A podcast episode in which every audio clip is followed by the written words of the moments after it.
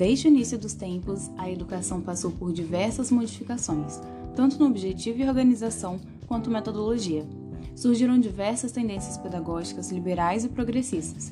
E hoje eu, Luana Barbosa, aluna do curso de pós-graduação de Práticas Pedagógicas oferecida pelo Instituto Federal do Espírito Santo, vim para conversar um pouco sobre a tendência pedagógica que surgiu com o lema Aprender a Aprender, a tendência da escola nova. Também chamada de escola novismo, essa tendência ficou marcada na pedagogia brasileira como um movimento de renovação da educação, que retirou a escola do lugar de transmissão de conhecimentos científicos para um agente de peso no processo de democratização. Retirou o aluno das margens do processo e o colocou como foco. O professor passou a ser mediador ao invés de transmissor, e o conteúdo buscava estar alinhado com o mundo real e os problemas que estão presentes no dia a dia teve origem no século XIX nos Estados Unidos e Europa, e John Dewey, educador norte-americano, foi seu apoiador mais notório. Ele defendia a corrente do pragmatismo, que tem como máxima que a validade de um conhecimento está relacionada à sua aplicabilidade prática com problemas reais e cotidianos.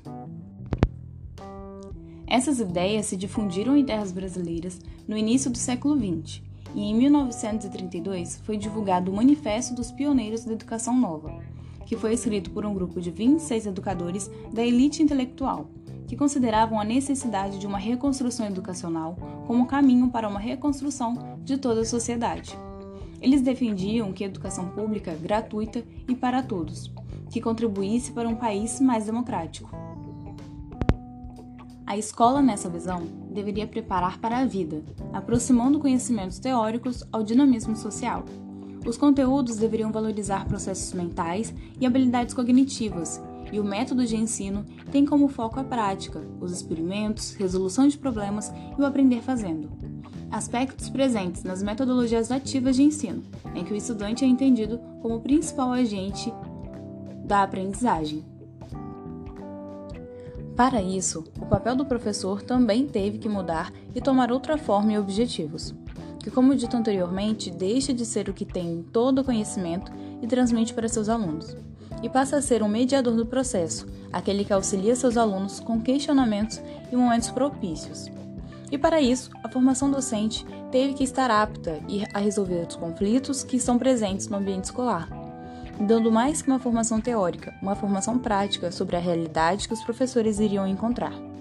De acordo com Cristão e Gomes, essa perspectiva prática da formação docente pode ser vista com enfoque tradicional ou reflexivo, sendo que este último visa a atitude reflexiva do docente, indo além da racionalidade técnica.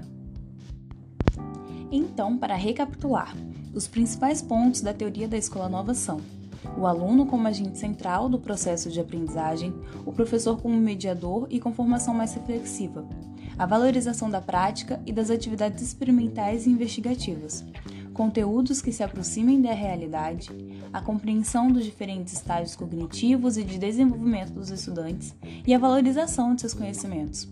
E também o estímulo a comportamentos necessários em uma sociedade, como por exemplo a cooperação e trabalhos em grupos. Deixo aqui meus agradecimentos ao CEFOR, o Centro de Referência em Formação e em Educação à Distância do IFES, e aos professores envolvidos no curso. Obrigada a todos que me acompanharam até aqui e até a próxima!